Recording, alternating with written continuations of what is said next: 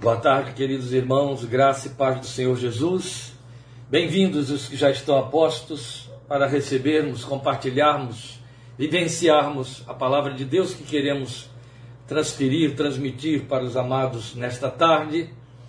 Então seja bem-vindo pela graça e a paz do Senhor Jesus, abrindo a sua Bíblia no Salmo 23. Eu sei que alguns não precisam sequer abrir a Bíblia, dada a notoriedade com que o Salmo 23 faz parte da confissão, da realidade, do entendimento bíblico dos crentes em Cristo Jesus. Mais uma razão porque pela enésima vez a gente volta ao Salmo 23, jamais abro mão dele.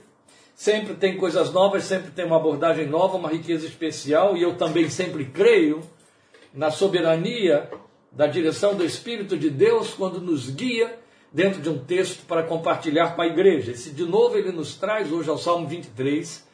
Creio firmemente que ele tem, então, uma palavra profética neste Salmo 23 para o nosso coração, para o seu coração. E é com esse entendimento que você deve receber a leitura e a exposição deste texto. Portanto, fazendo a leitura, agora de acordo com a versão que estou, de que estou me servindo, no Salmo 23, a palavra de Deus diz para nós: O Senhor é o meu pastor, de nada terei falta. Em verdes pastagens me faz repousar e me conduz a águas tranquilas. Restaura-me o vigor. Guia-me nas veredas da justiça por amor do seu nome. Mesmo quando eu andar por um vale de trevas e morte, não temerei perigo algum, pois tu estás comigo. A tua vara e o teu cajado me protegem. Preparas um banquete para mim à vista dos meus inimigos. Tu me honras ungindo a minha cabeça com óleo e fazendo transbordar o meu cálice.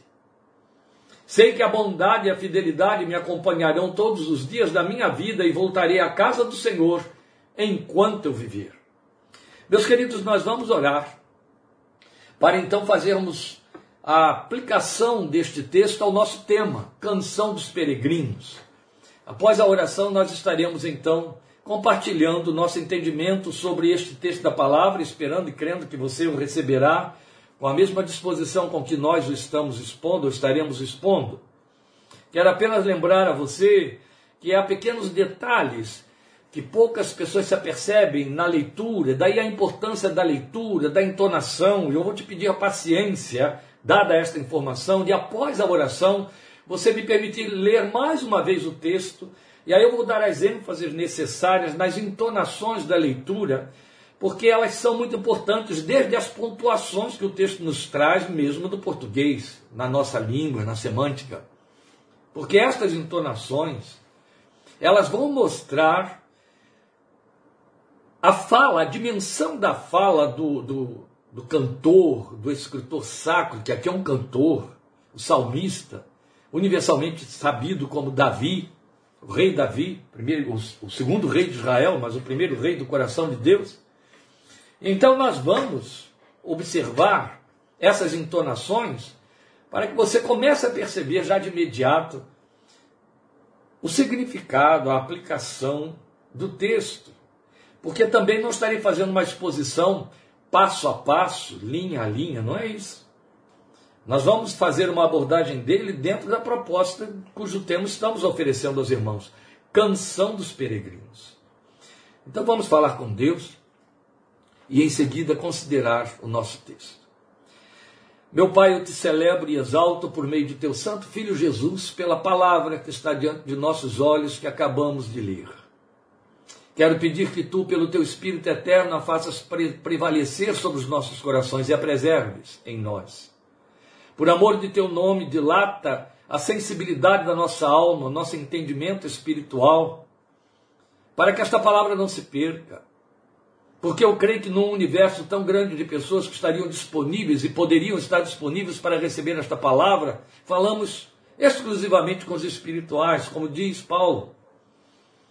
Somente os espirituais podem compreender as coisas espirituais e falamos coisas espirituais com os que têm mente espiritualmente de Cristo. O resto é desperdício de tempo. E é tão bom quando podemos compartilhar a palavra com aqueles cujos corações estão a ela inclinados, sedentos. E eu estou certo, meu Deus, de que nos envias esta palavra para um momento muito especial na vida de todos nós e de alguns em caráter ainda mais particular e mais pessoal. Por isso eu rogo que nos abras, nos dilates o coração, para que nada percamos dela e nos guies nela, conforme a promessa do Senhor Jesus a respeito do agir do teu Espírito em nossas vidas. Fala conosco, fala-nos de perto. Fala-nos profundamente, de maneira que esta palavra guarde o nosso coração e nutra a nossa fé.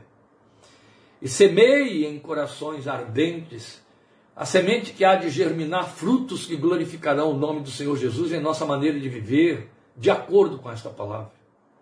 Porque a nossa fé é gerada nela, a nossa fé é conduzida pelo seu autor através dela, e precisamos alimentar-nos nela. Por isso, serve-te dela para alimentar-nos mais uma vez. E permite que esse alimento não seja de sobrevivência, Pai, mas de construção de produção de algo que venha glorificar teu nome com frutos que hão de permanecer. Por amor de teu santo nome. Que ela seja terapêutica em nossos corações e redunde no louvor e glória do nome do Senhor Jesus, a razão por que nós cremos que podemos pregá-la, ouvi-la, recebê-la e nela crer. Para o louvor de teu nome e para a tua glória. Amém, amém. Como eu disse, eu vou repetir a leitura do Salmo 23 Pedindo a você que agora fique mais sensível, mais atento às ênfases que vamos dando na leitura, eu não vou fazer mais do que respeitar a pontuação original. Só isso. Mas como a gente comete esse erro na leitura de textos muito conhecidos, de fazer uma leitura é, repetitiva, uma leitura quase que já embalada no, na, na, no, no, na memória do texto decorado, a gente atropela algumas coisas. E este salmo se, se, se oferece, serve muito bem a isso por conta de ser quem é, o Salmo 23, não é? Que mesmo que o crente leia pouco, o Salmo 23, ou leia pouco a Bíblia, ele liga a televisão, ele vai ver um filme, tem lá um funeral, alguém está citando o Salmo 23. É, não pode haver coisa mais ridícula do que isso, mas é o que eles fazem. Mas há de convir vamos desculpá-los. Da Bíblia eles vão entender apenas que se temos de usar alguma coisa em termos cristãos para o funeral, é o Salmo 23. Coisa triste, não é? Mas é o que fazem. E por conta disso as pessoas acabam conhecendo o Salmo 23, nem que seja a primeira linha do versículo primeiro. E isso nos leva a cometer o erro de fazer uma leitura insensível, ou até com algum descaso. Leitura impensada. Então agora vamos fazer uma leitura pensada. Uma leitura trabalhada em cima das ênfases. Me acompanhe, por favor, embora eu esteja fazendo uma leitura numa versão diferente do que a grande maioria usa. Mas vamos lá no Salmo 23, fazendo a leitura da forma como convém. O Senhor é o meu pastor de nada terei falta. Em verdes pastagens me faz repousar e me conduz a águas tranquilas. Restaura-me vigor. Guia-me nas veredas da justiça por amor do seu nome. Mesmo quando eu andar por um vale de trevas e morte, não temerei perigo algum, pois tu estás comigo. A tua vara e o teu cajado me protegem. Preparas um banquete perante mim à vista dos meus inimigos tu me honras, ungindo a minha cabeça com óleo e fazendo transbordar o meu cálice. Sei que a bondade e a fidelidade me acompanharão todos os dias da minha vida e voltarei à casa do Senhor enquanto eu viver. Eu sei que você diria assim: mudou o quê? Não estou vendo nenhuma mudança aí, a não ser de alguns verbos. Eu vou te mostrar o que mudou. Via de regra, a leitura é feita assim. O Senhor é o meu pastor, nada, nada me faltará. O Senhor é meu pastor, nada me faltará. Então liga-se uma expressão a uma ideia. O Senhor é meu pastor, nada me faltará. O texto diz assim: O Senhor é o meu pastor, de nada terei falta. A expressão não está mais ligada à ideia. Em verdes pastagens me faz repousar e me conduz a águas tranquilas, restaura-me o vigor. É um pensamento só. Guia-me nas veredas da justiça por amor do seu nome. Muito bem, pulando agora para o versículo 5. Preparas um banquete para mim à vista dos meus inimigos. E geralmente as pessoas leem assim: Tu me honras, ungindo a minha cabeça com óleo. Transborda ou faz transbordar o meu cálice. A leitura muda quando você acompanha o pensamento original pontuado, devidamente pontuado aqui, e fica desse jeito. Preparas um banquete para mim à vista dos meus inimigos. Tu me honras, ungindo a minha cabeça com óleo e fazendo transbordar o meu cálice. A honra está na duplicação da ideia. Não é tu me honras, tu unges a minha cabeça com óleo, tu fazes transbordar o meu cálice, ou o meu cálice transborda. Não, a ideia é uma só. Tu me honras ungindo a minha cabeça com óleo e fazendo transbordar o meu cálice. Isso muda-se. Pode parecer a você que não muda nada. Muda-se. Ele tinha dito assim: Preparas um banquete perante mim à vista dos meus inimigos. Suas versões dizem assim: Preparas uma mesa para mim diante dos que me são hostis ou à vista dos meus inimigos. Então vá para a ideia que está na cabeça do cantor, que era um pastor. Por isso ele não poderia falar isso aqui sem, com a autoridade com que falou. Ele fala de uma experiência pastoril, a partir de sua própria experiência. Então, quando ele tra trabalha na questão mesa, que fala de um descampado, de um monte plano, onde as ovelhas chegam e ali repousam, ali param para comer, porque se trata de um campo mais farto, ele está pensando na sua mesa. Ele está pensando na mesa onde ele pode comer o pão nosso de cada dia, e eu não estou falando de alimentação apenas. E aí ele está dizendo que quando ele se assenta nesta mesa, algumas coisas que faziam parte da cultura dele também acontecem. Quem prepara a mesa? O pastor. Tudo está ligado à primeira, à primeira linha do, do, do texto, no versículo 1. Quem prepara a mesa? O pastor. Então, quem é o chefe da mesa? O pastor. Na cultura hebraica antiga, quem preparava a mesa era o chefe da casa. Ou seja, ele trazia convivas ou comensais para a sua mesa. Qual era a função que lhe cabia, além de oferecer a mesa? Uma vez que os convidados estão ali e são honrados por isso, então são convidados de honra, cabia a ele ato contínuo lavar-lhes as mãos, os pés e passar óleo sobre a sua cabeça. Unguento perfumado. Era o chefe da mesa que cabia fazer isso. O chefe da casa. É nisso que está Davi pensando e dizendo: O meu pastor faz isso comigo. Ele não apenas me dá uma mesa, mas ele me prepara a mesa dele. Ele me convida para ela. E uma vez que nela eu estou, ele me traz honra. E o que, que significava essa honra no lavar a cabeça, né? ungir a cabeça com óleo e transbordar o cálice com água para que ele pudesse se lavar ou se lavasse? Ou ainda, como querem alguns, com uma beberagem qualquer. A honra consistia no fato de que ao fazer isso, ele estava dizendo: Eu estou tirando a fuligem que você trouxe lá de fora, as sujidades que estão sobre você e que não são próprias para esta mesa. Mas para que você participe da minha mesa e se sinta honrado, confortável, à vontade, sem constrangimento, eu te dou a participar do óleo do unguento perfumado, que é o que permeia o aroma da minha casa e deste ambiente. A ideia é vasta, e aí por dentro você pode pensar em muitas coisas. Quero apenas te dizer que não é assim que eu estou, que eu estou trazendo ou introduzindo a canção dos peregrinos. Eu estou apenas te explicando o fundo histórico e teológico, o fundo bíblico da composição do Salmo 23. Mas agora vamos para a canção dos peregrinos que estamos lendo aqui no Salmo 23. Eu quero lembrar a você a razão por que eu estou falando a palavra peregrinos que o apóstolo Pedro afirmou para mim, para você, para a igreja, para crente, crente, entende? Quem nasceu de novo, quem realmente teve uma experiência não de, de, de participar de um, de um conjunto de, de credos e, e, e, liturgias chamadas evangélicas, mas quem teve uma experiência de novo nascimento, com aquele testemunho interno, cheio do Espírito, que lhe dá convicção profunda de que tem vida eterna e é filho de Deus, esse, esse é peregrino. Pedro diz que nós somos estrangeiros e peregrinos no mundo. É importante a gente saber que a Bíblia não nos dá títulos vazios. Nem mesmo Jesus nos chama de ovelhas como um título vazio. Não nos chama de filhos de Deus como um título vazio. Não são retóricas.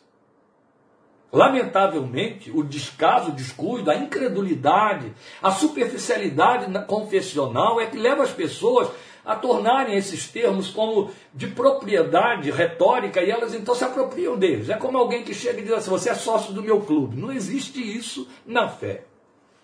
Quando a Bíblia diz que você é filho de Deus, se esse título lhe pertence, é porque você é filho de Deus. Que é ovelha de Cristo, se esse título lhe pertence, só pertence porque você é ovelha. E aí você se sente e se sabe filho. Aí você se sabe e se sente ovelha. E, esses dois verbos são por demais importantes e indissociáveis. É, é importante e indissociável que o cristão se saiba e se sinta, se sinta e se saiba dentro da posição para a qual ele foi colocado, porque o saber é porque ele foi informado pela revelação, e o sentir é porque o Espírito de Deus que habita dentro dele testifica com ele. Então, sua alma responde, aí ele sente.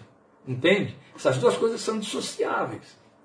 Por isso é que a vivência cristã é uma experiência de vida e vida com Deus. Então Pedro afirma que somos estrangeiros e peregrinos no mundo. Não é um título que ele está nos dando. Também não é só uma informação para ficarmos sabendo. É uma verdade que é declarada a nosso respeito. Você aqui é estrangeiro. Você aqui é peregrino. Aqui, aqui no planeta, onde você está, na cidade que você está e no meio da família na qual você nasceu e habita. Amados, Pedro diz, insistem que, eu acho bonita esta colocação como minha versão faz, insistem que, insistem que, como estrangeiros e peregrinos no mundo, vocês se abstenham dos desejos carnais que guerreiam contra a alma, como estrangeiros e peregrinos no mundo. Você já se sentiu assim alguma manhã? Estou falando de manhã porque os dias se iniciam pela manhã, não é verdade? Então, quando, pelo menos no Ocidente.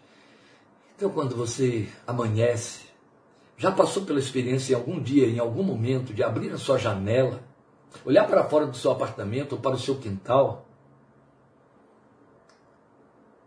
e se dar conta disso.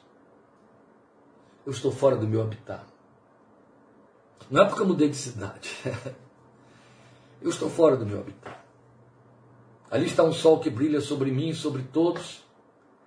Ali está uma cidade, ou aqui está uma casa, aqui está um ambiente onde eu habito com minha família, ali está uma rua onde eu tenho de transitar. Lá fora me aguarda o meu ambiente de trabalho, mas eu estou fora do meu habitat. Eu sou estrangeiro, eu sou peregrino aqui. Eu não tenho habitação certa. Eu sou como o vento, eu sou como o sopro do vento. O vento sopra onde quer. O povo de Israel viveu uma longa jornada peregrina. E o peregrino é aquele que caminha fora do seu habitat em direção ao lugar de repouso ou de retorno. Então, enquanto ele não chega lá, ele não descansa. Ele não se satisfaz. Ele tem carência de saciedade. Mas no bom sentido, no ótimo sentido, no melhor dos sentidos. Então, os salmos que nós lemos, nós temos 150 salmos escritos na Bíblia, fora os textos lá escritos por Salomão, salmos estão repletos de canções dos peregrinos. Eles foram feitos, ou essas canções foram feitas, para o povo cantar quando rumava para o culto no templo de Jerusalém. E o Salmo 23 não está entre os propriamente chamados Salmos dos Peregrinos, não tem nada a ver, não é. Mas hoje, eu acho significativo vê-lo sob esta ótica e fazer essa abordagem.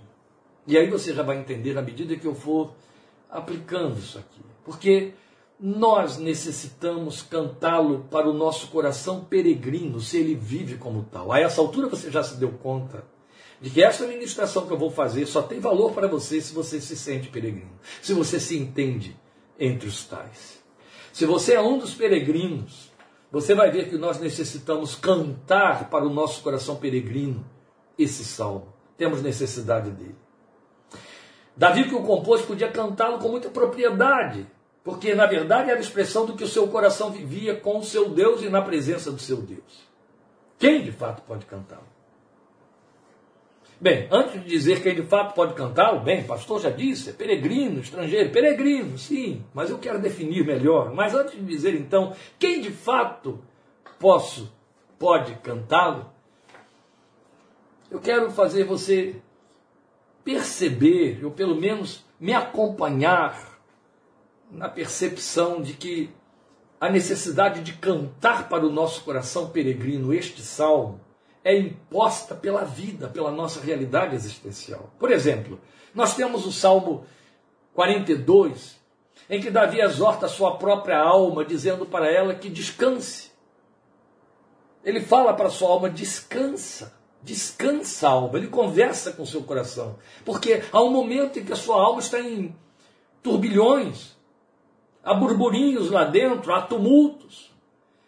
E ele precisa dizer para essa alma que está questionando onde está o meu Deus e, usando, e pondo isso na boca de terceiros incógnitos: o teu Deus onde está? E ele chega e diz: descansa, minha alma, alma, descansa, entra no teu repouso.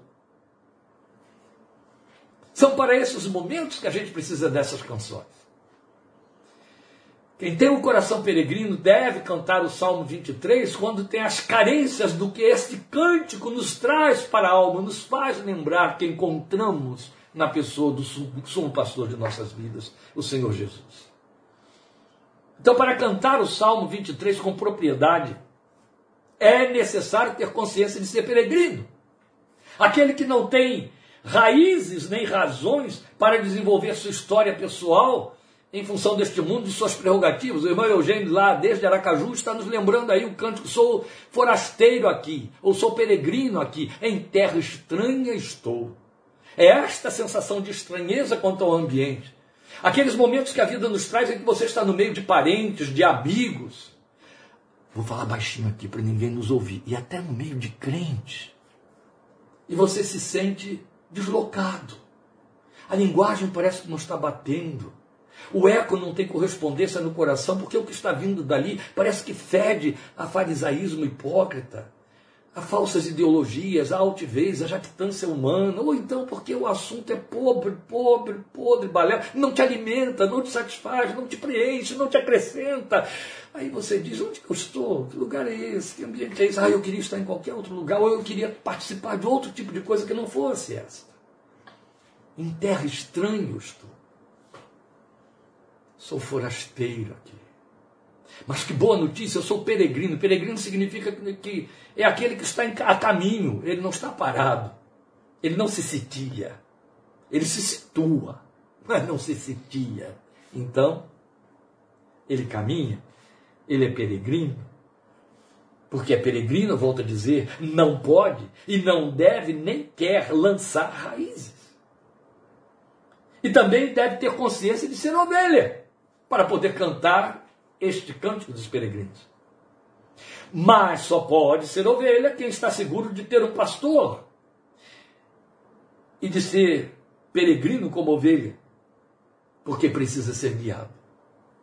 Se eu sou peregrino e tenho um pastor, eu preciso ser guiado, e a boa notícia é que o meu pastor se encarrega de me guiar. Porque o salmo fala de uma peregrinação. É isso que pouca gente percebe no Salmo 23. Mas glória a Deus que há quem perceba. E eu quero compartilhar isso com você. Pelo menos pela fé em nome de Jesus, eu me dei conta disso, é minha percepção. Este Salmo 23 fala de uma peregrinação, ele fala de uma caminhada, cujo fim último é a moradas eternas, a casa do Senhor, onde habitarei para sempre. É o que o texto diz no finalzinho do versículo 6. Então ele fala de uma peregrinação e não parte para ela antes dessa nítida consciência. É a primeira linha do salmo: O Senhor está me pastoreando. Eu sei que em nenhuma versão em nossas línguas, nem em algumas outras línguas, a não ser no original hebraico, o texto diz isso. Todas as nossas versões dizem: O Senhor é o meu pastor. O Senhor é o meu pastor. Mas na verdade, a forma original é como você vai encontrar em qualquer Bíblia hebraica, a tradução literal vai dizer, bem colocado em nossas línguas, o Senhor está me pastoreando. O Senhor me pastoreando a mim. Então, num bom português não lusitano, é gerúndio. O Senhor pastoreando a mim.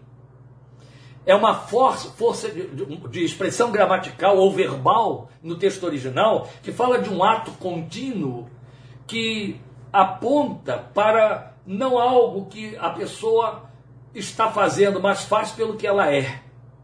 Entende? Ó, oh, vai ficar melhor entendido assim. Se eu disser que fulano é um escrevente, Eu estou dizendo que o que ele faz na vida é escrever, é ser escrevente. Tá certo? Ele é um escriturário de cartório ou coisa parecida. Bem, mas ele tem o momento em que ele faz e o momento em que ele não faz. Se eu disser que fulano é um mecânico, eu estou dizendo que ele tem uma função que ele exerce temporariamente ou periodicamente. Não é disso que o Salmo está falando. Então o Salmo está dizendo que ele é o meu pastor, porque ele é o meu pastor, mas ele pode não me pastorear. Ou num dado momento não estar me pastoreando. Não. A melhor é, é, configuração, o melhor exemplo, ilustração que eu posso dar para a força desta significação é dizer assim: Fulano, no caso, Kleber é um respirando. Pronto, eu disse tudo. Esta é a força do texto hebraico. Entende? Por que, que eu sou um respirando? Porque eu faço isso sem cessar. Isso faz de mim um ser que respira. Eu sou um respirando, um respirador. Tá certo? Este é o significado do termo hebraico para o Senhor me pastoreando. Então o texto está dizendo muito mais do que ele é o meu pastor, está dizendo que ele não cessa de pastorear. Faz parte dele pastorear. Ele é o que? Aquele que pastoreia. O tempo todo ele pastoreia. Ei, ei, aqui já temos uma revelação profunda, poderíamos parar nela. Se ele está pastoreando, vamos voltar ao mecânico. Aquele mecânico que exerce a sua função num dado momento. Se ele entrar numa oficina para exercer a sua função e lá não houver nenhum carro necessitando dela, ele vai continuar sendo mecânico, mas está sendo funcional? Não. Está certo? Muito bem. De igual maneira, eu sou um ser que respira. Se você me colocar um saco plástico amarrado no meu pescoço, na minha cabeça, eu não vou respirar porque falta o ar para isso. Não tem o que eu possa respirar. Se ele está me pastoreando e ele faz isso sem cessar, eu preciso estar sendo ovelha para que ele me pastoreie. Causa e efeito. Ó, causa e efeito. Amém? Me acompanhou? É isso que o salmista está dizendo aqui. Por isso que eu estou dizendo que é uma peregrinação. Mas ele parte para essa peregrinação tomada desta consciência: o Senhor está me pastoreando. Ô amado, ô minha amada, se você acredita firmemente em João 10, 10, confessa firmemente João 10, 10 por convicção profunda: eu sou o bom pastor, Jesus dizendo. Ao mesmo tempo em que João capítulo 10, na verdade ele disse isso depois de um contexto em que ele vinha se anunciando como pastor, de outra maneira dizendo, sou o bom pastor, as minhas ovelhas ouvem a minha voz e me seguem, então você ali já se entende ovelha. E se você crê firmemente na afirmação de Jesus, de João 10, 10, eu sou o bom pastor, e você se entende ovelha de Jesus, Vamos começar a peregrinação. Ah, você está fazendo, vai fazer de novo logo mais. E amanhã, segunda-feira, quando você acordar, você sair da sua cama, você estará atuando na sua peregrinação. Resta saber se você vai levantar desta cama consciente de uma coisa: posso peregrinar, Ele está me pastoreando. A minha peregrinação pode ter curso, porque nela Ele está me pastoreando. Eu saio da minha cama já estou debaixo do seu pastoreio. Isso não quer dizer que enquanto você dormia ele não te pastoreava. Mas você está entendendo, eu estou falando de peregrinação, de movimento. Amém? Do devir da vida. Então está aí. Você está caminhando sobre o pastoreio. E isso não é um mantra. Quando ele declara o Senhor está me pastoreando, não é um mantra. Não é uma recitação como uma reza que você repetitivamente fica dizendo até se convencer ou tentar convencer alguém invisível de que aquilo é uma verdade para você, tolistas. Não é um compromisso de obrigações divinas. Ah, ele tem que fazer porque ele é o pastor. Não, eu respiro porque eu sou respirando. Se eu não, não respirar, eu deixo de ser. Jesus é o pastor. Não posso tirar isso dele. E o que acontece é que eu que preciso me aproveitar disso, que ele está lá porque ele é, o que ele tem para dar.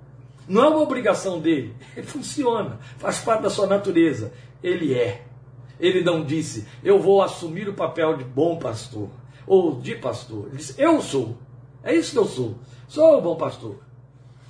Então é o cântico de uma alma que precisa se apropriar de verdades que lhe são concernentes para que descanse. ênfase no para que descanse. Ah, sobre isso nós temos de falar. Este cantor salmista tem um pastor e ele o declara: é o Senhor. Qual é o nome do meu e do seu pastor? Quem pastoreia você? Bem, depois que nós concluirmos aqui a caminhada, a peregrinação, do, do sendo pastoreado, o pastoreando, resultando nessa peregrinação, fica muito claro quem você vai ficar para cada um de nós, quem temos colocado como pastor na nossa vida. Porque veja, não é um ato confessional. Jesus é o meu pastor, amém, glória a Deus, deixa eu viver. Não. Eu posso ser o meu pastor. Bom pastor só ele é, mas eu posso ser o meu pastor. Meu patrão pode ser o meu pastor, minha esposa, meus filhos. E eu estou falando de verdades absolutas. A gente convive com elas. Eu ouço as pessoas que são pastoreadas por seus familiares.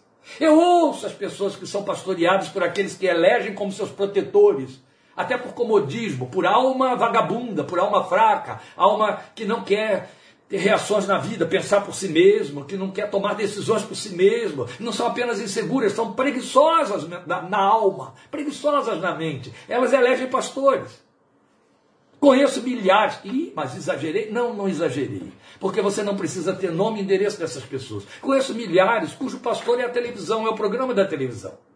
Eu me lembro de um homem que quando um ícone de nossos, nossos desportos morreu tragicamente, Ayrton Senna, ele passou meses sob pranto e angústia, buscando consolação. Esse homem era um líder de igreja, de rebanhos.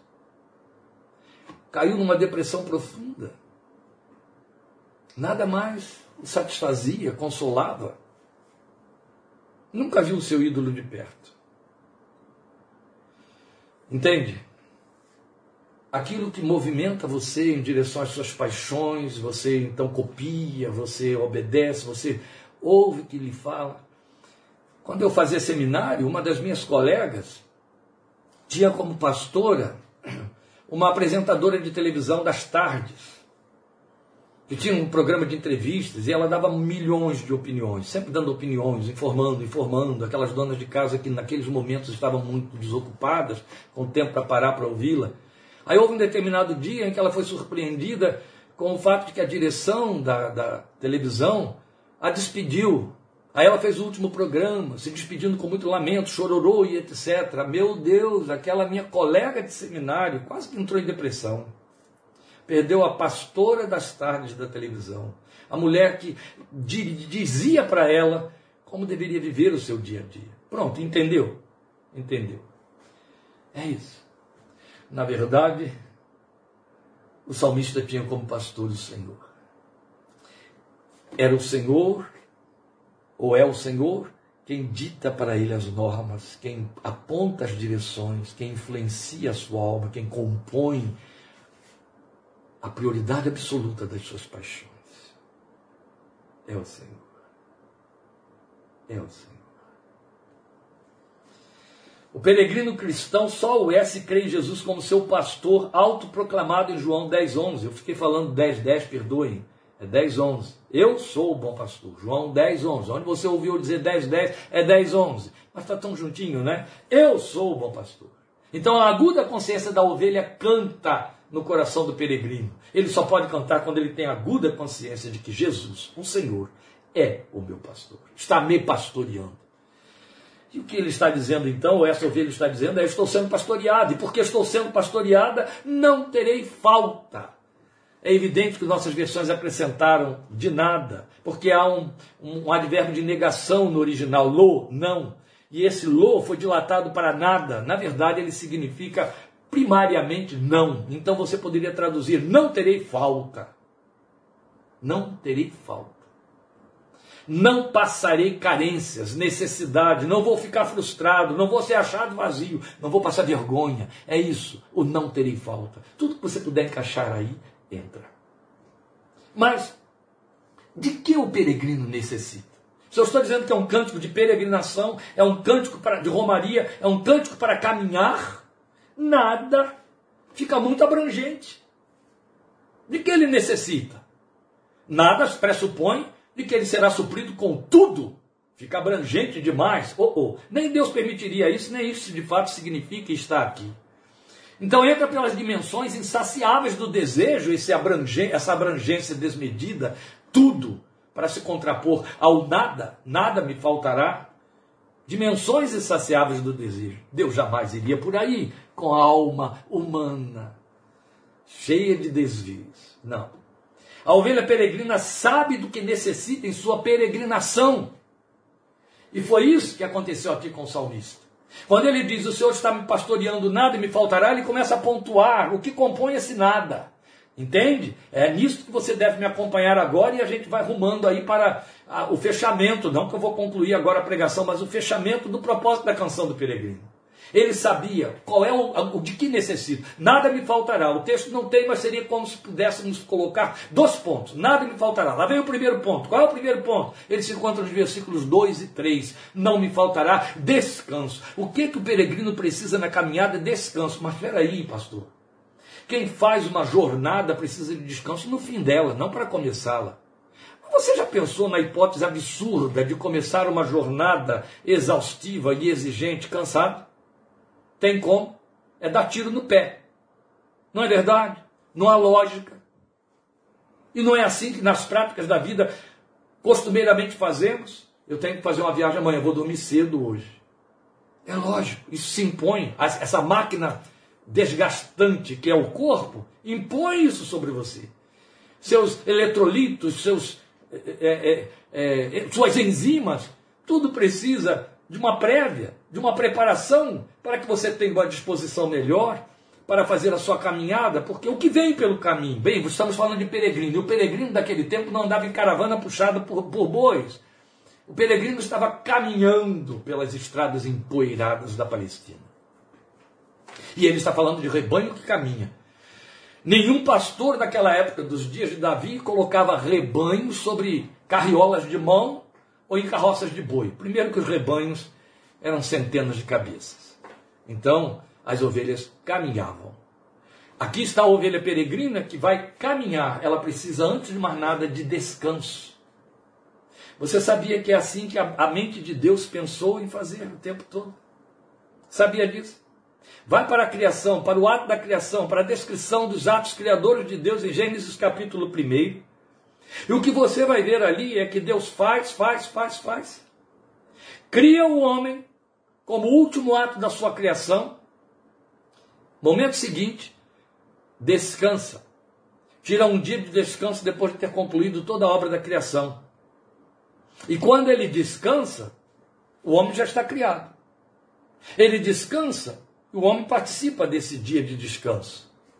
Ato contínuo, ele diz ao homem que vá trabalhar. Ele cria o homem para trabalhar. Ele cria o homem para dar sequência ao trabalho que ele fez. Ele criou o, quintal do homem, ele criou o oásis, ele criou o Éden, ele criou o jardim e disse: agora vá cuidar dele. Vá dominar sobre as aves do, do, do campo, as aves do céu, os animais do campo. Vá cuidar da relva. Vá cuidar do seu jardim. Vá trabalhar. Mas primeiro descanse. Primeiro vem para o Shabá e descansa. Descansa aqui no sétimo dia comigo. Amanhã você começa. Será o primeiro dia de uma longa jornada, de uma nova rotina, ou de uma nova etapa de mais sete dias.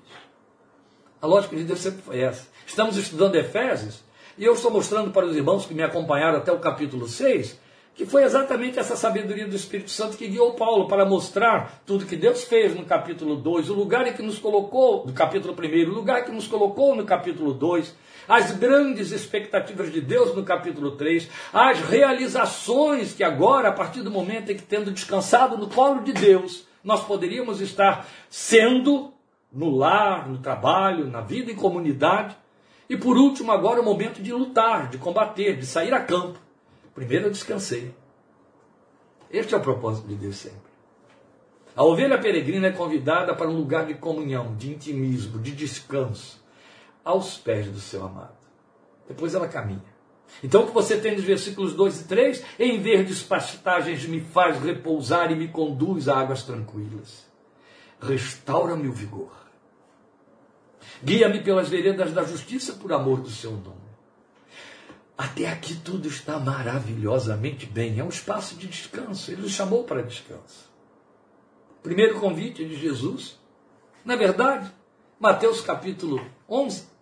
Venham a mim todos vocês que estão cansados e sobrecarregados, e eu os aliviarei. Tomem o meu fardo, troquem de fardo comigo, vocês encontrarão descanso para as suas almas. Porque o meu fardo é leve. Vocês encontrarão descanso, essa foi a proposta do grande sábado da nossa fé, que é Cristo Jesus, o Senhor, aquele que é o Senhor do sábado. Nosso descanso está nele. Então aqui está o salmista nos falando de lugar de descanso pastagens verdejantes onde repousamos. O verbo é repousar, a sua versão diz descansar, literalmente. Me guia a águas tranquilas e refrigera a minha alma, restaura o meu vigor, manda um vento refrigerador, pulveriza água fresca sobre mim. Eu respiro, é o meu oásis. Guia-me por veredas da justiça por amor do seu nome, lugares planos, está tudo bonitinho, está tudo tranquilo. Descanso, pasto e água. No pasto, nós temos alimento. Nem só de pão viverá o homem, mas de toda a palavra que procede da boca de Deus. Pasto e alimento, pasto e água, repouso e aquietação. Volta a lembrar, vocês encontrarão descanso. Jesus prometeu porque ele sabe. E poucas pessoas se dão conta, mas quase que na totalidade sabem, que cansaço é a marca predominante do ser humano, especialmente nos nossos dias. Estamos cansados e não nos apercebemos. Estamos cansados e nos acomodamos ao cansaço, nos ajustamos ao cansaço. Estamos cansados de tanta informação, de tanta exigência, de tantas ordens que nos são determinadas na nossa estrutura psíquica, os vendedores dos seus produtos através de outdoor, através de propagandismos, através de comércio, do, do, momento em que você está no lazer, lá vem uma propaganda dizendo compre, você precisa disso, você não pode passar sem isso, e tantas outras informações. Médicos estão passando informações nos nossos ouvidos sobre perigos, sobre riscos, sobre doenças, sobre remédios, laboratórios estão dizendo compre de mim e cure isso que eu te avisei que você vai te matar. Há cansaço Cansaço porque pessoas afadigadas, irrequietas, exaltadas, irritadas, elas te esfoliam a pele da alma, elas te encharcam de palavras ásperas, ácidas, que cansam, que esgotam a mente, esgotam o coração. No fim de um dia, de 16 horas de lides lá fora, você nem se dá conta de que está esgotado. E aí você pensa que seu esgotamento é físico, toma uma gostosa ducha, se refresca, se perfuma, troca de roupa, põe um chinelo, uma sandália para descansar, senta diante da televisão, o corpo relaxa e você diz: Estou descansando agora. Não está, não. A alma não entrou debaixo daquela ducha. A alma não recebeu os novos perfumes, a alma não calçou o chinelo. O que entrou, ficou.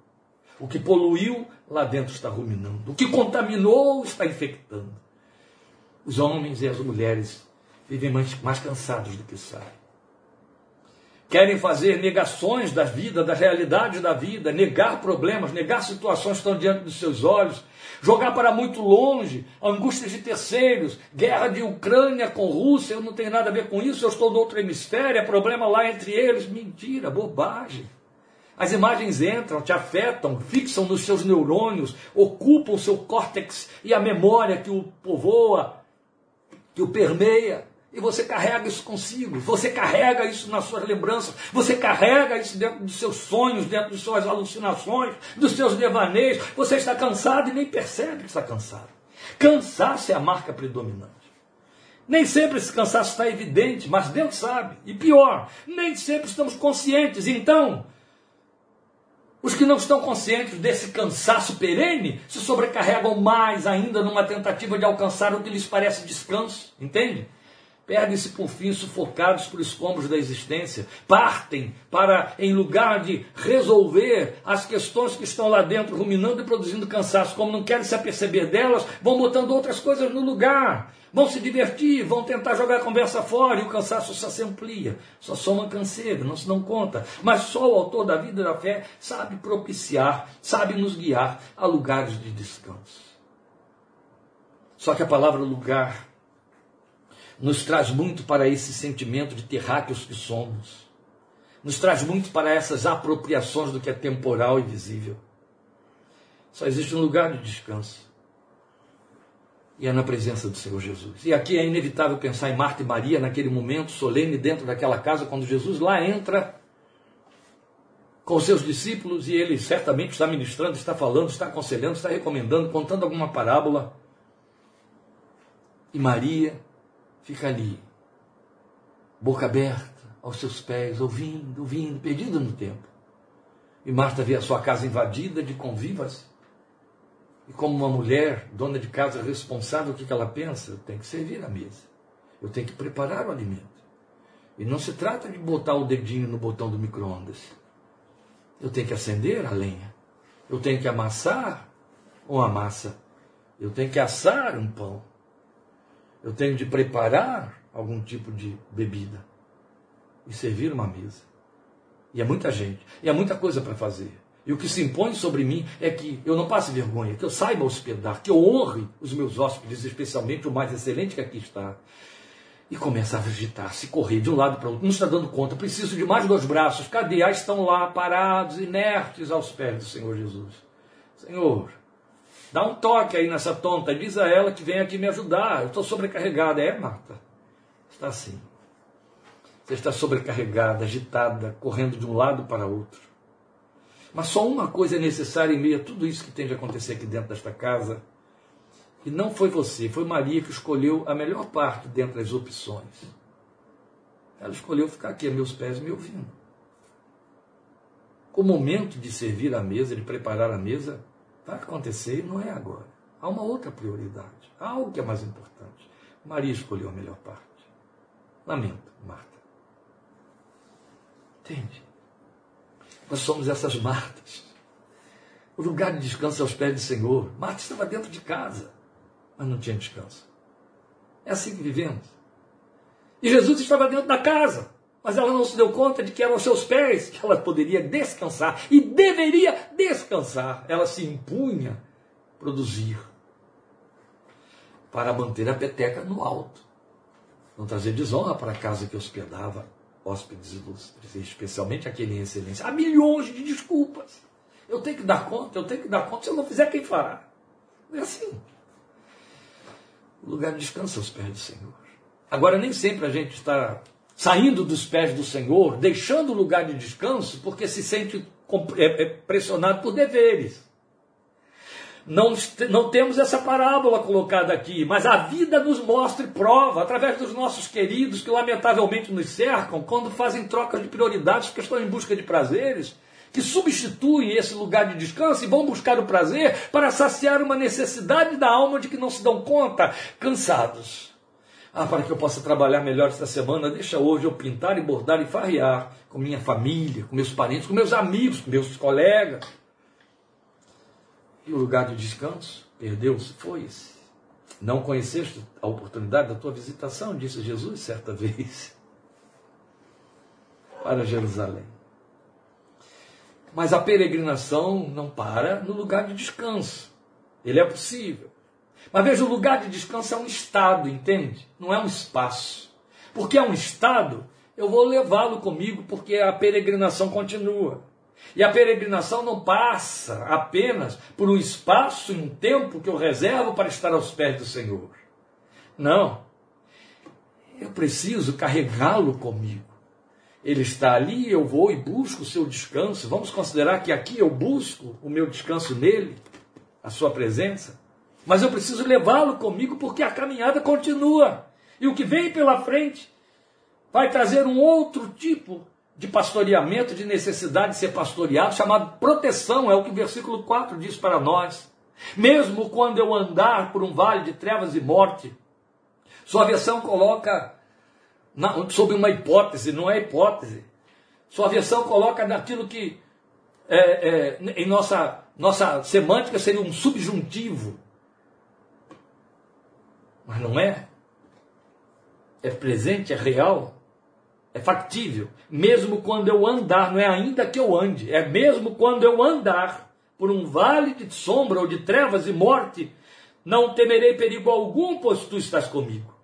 A tua vara e o teu cajado me protegem, suas versões dizem me consolam. Então a possibilidade dos infortúnios, as sombras, isso está dentro do escopo da realidade da vida, e é fato. E aqui o pastor se torna companhia. É aquele que fica junto, ó, eu levo comigo. Os verbos e o pronome mudam de forma. Ele está falando até agora na terceira pessoa. O Senhor é, Ele é, Ele é. Agora ele se dirige pessoalmente a esse pastor e diz: Tu estás comigo.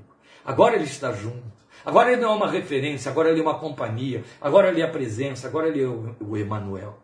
Então aqui o pastor fica junto, tudo muda, ele está, ele fica. Porque o tempo das sombras e das inquietações, a despeito do descanso, virão, fazem parte inevitável da jornada, da peregrinação. Intenso para uns, ameno para outros, mas sempre real, sempre presente, com toda certeza. Aqueles momentos em que é necessário que a fé vá além de perceber o que pode receber dele, que é o que estamos vendo aqui nos versículos 2 e 3, para aquilo que ele faz. Ou, melhor, do que pode receber dele, do que ele faz, para aquilo que ele tem, que ele é, aquilo que ele é, aquilo que ela tem nele, que a fé tem nele. E aí sobressai Paulo, em Filipenses 3, aprendi a viver a contente, a viver contente em toda e qualquer situação, tanto sei estar suprido quanto ter carência. E por causa disso, eu sei, logo, tudo posso naquele que me fortalece, 3,13. Não é bonito? Ele fala de um aprendizado onde ele redunda em saber. Aprendi a viver contente em toda e qualquer situação. Sei, é o ato contínuo de ter aprendido, então agora sei. Uma vez que aprendi, isso está instalado, eu sei ter fartura ou passar escassez, porque eu posso tudo naquele que me fortalece. É esta linguagem aqui. Eu deixo de, de viver, de ver, de me fixar naquilo que ele tem, naquilo que ele faz, para descansar naquilo que ele é. Agora ele é companhia, agora ele está junto, e se ele está junto, não importa se ele faz ou se ele não faz. Leva isso.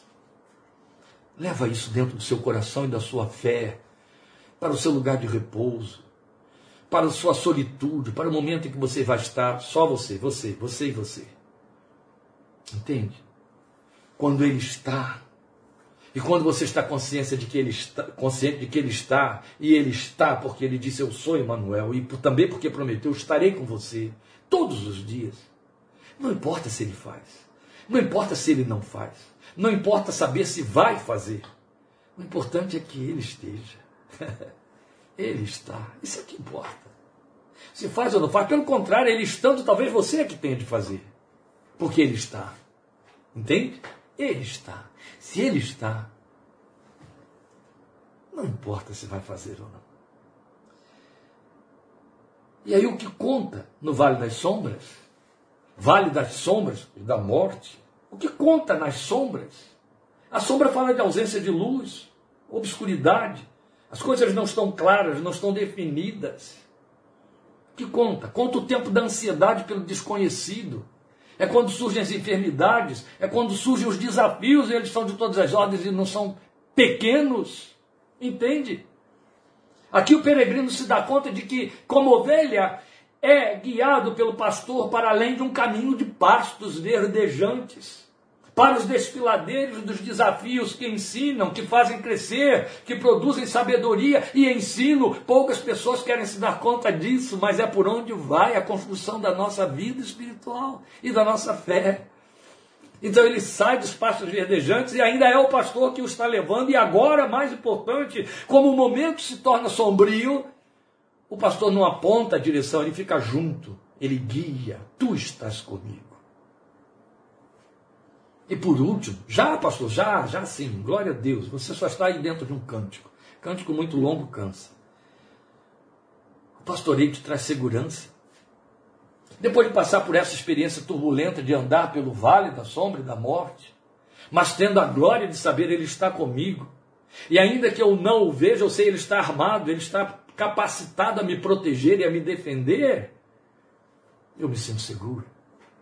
Não temerei mal nenhum, tu estás comigo. Aí quando entra nos versículos 5 e 6, ele percebe que há realmente absoluta segurança. Ou seja, a peregrinação, ainda que tenha um endereço incerto, e não é incerto, a nossa cidade está nos céus, mas eu estou me referindo à nossa existência, à nossa caminhada por este mundo.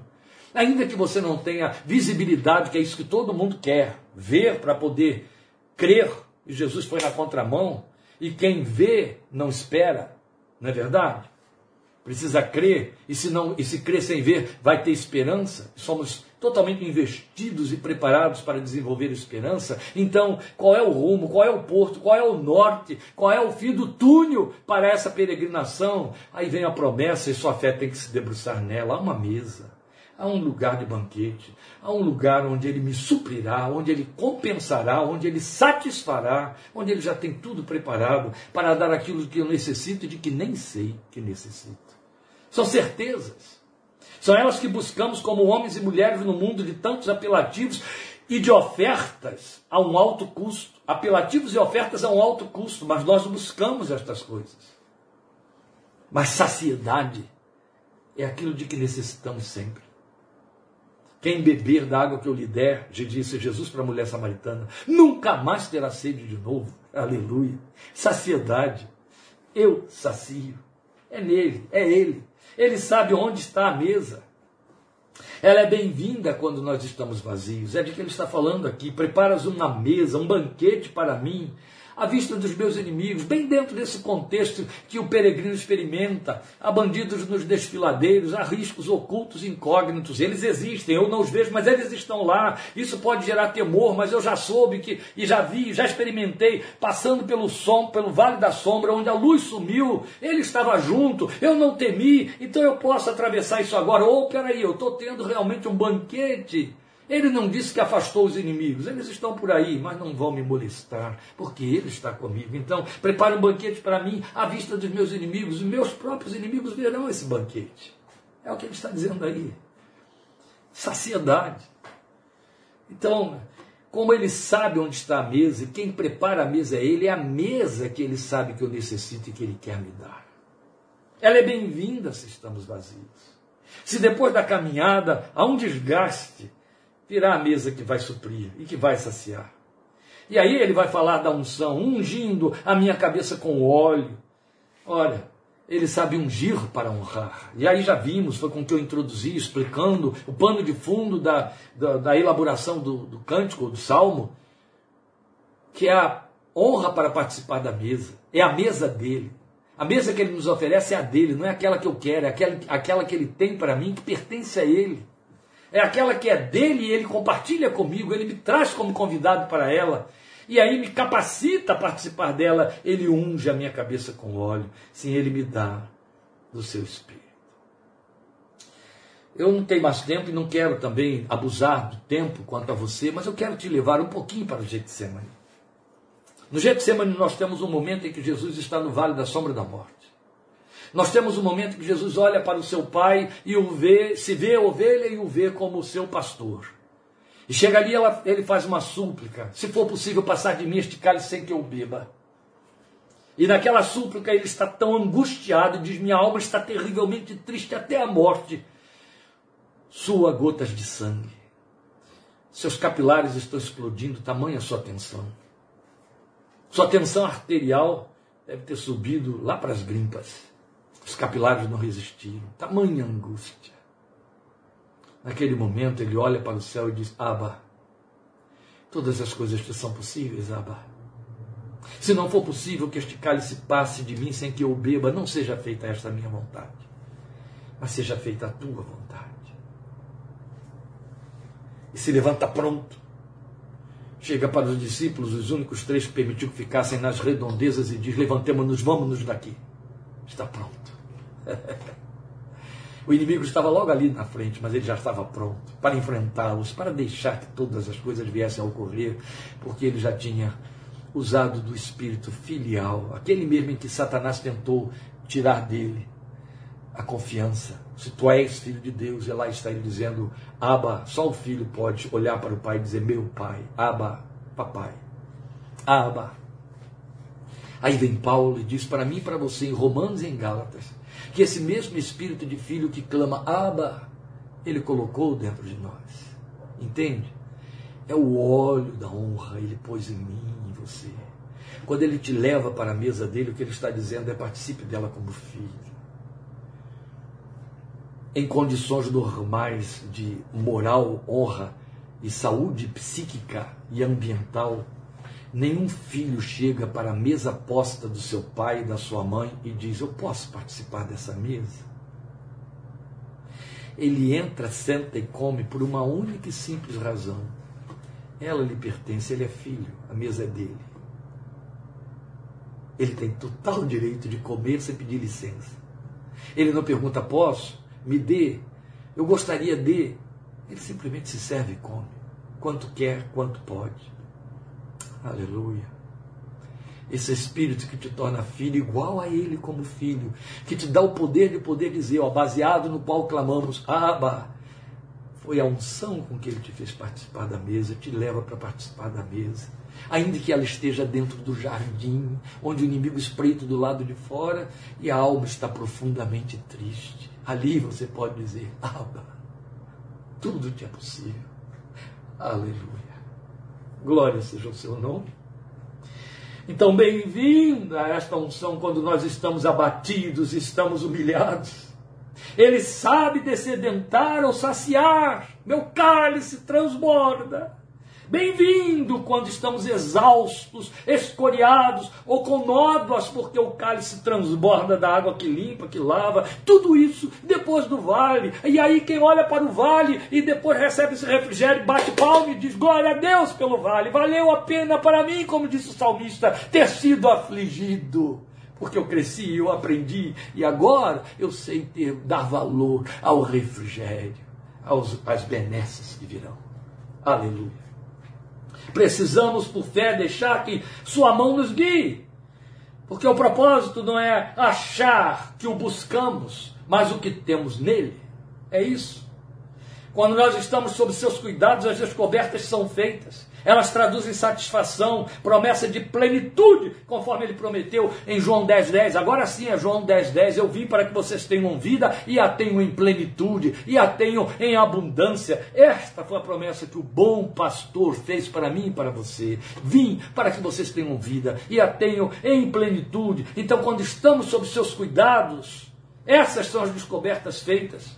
Elas traduzem isso satisfação, porque ele prometeu satisfação. É nele que você tem satisfação. É nele, ele satisfaz a nossa alma. Cristo satisfaz minha alma. Lembra? Pois em meu lugar sofreu vida e liberdade plena. Tenho, pois que ele me deu. Cristo satisfaz